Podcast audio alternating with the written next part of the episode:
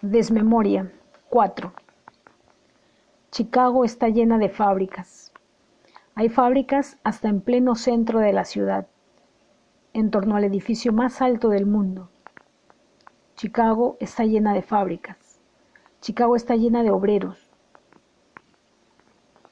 Al llegar al barrio de Haymarket, pido a mis amigos que me muestren el lugar donde fueron ahorcados en 1886 aquellos obreros que el mundo entero saluda cada primero de mayo. Ha de ser por aquí, me dicen, pero nadie sabe.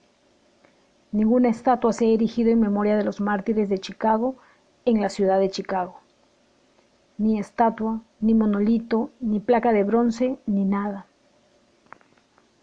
El primero de mayo es el único día verdaderamente universal de la humanidad entera, el único día donde coinciden todas las historias y todas las geografías, todas las lenguas y las religiones y las culturas del mundo.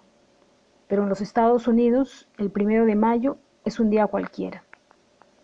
Ese día la gente trabaja normalmente y nadie o casi nadie recuerda que los derechos de la clase obrera no han brotado de la oreja de una cabra ni de la mano de Dios o del amo. Tras la inútil exploración de Haymarket, mis amigos me llevan a conocer la mejor librería de la ciudad.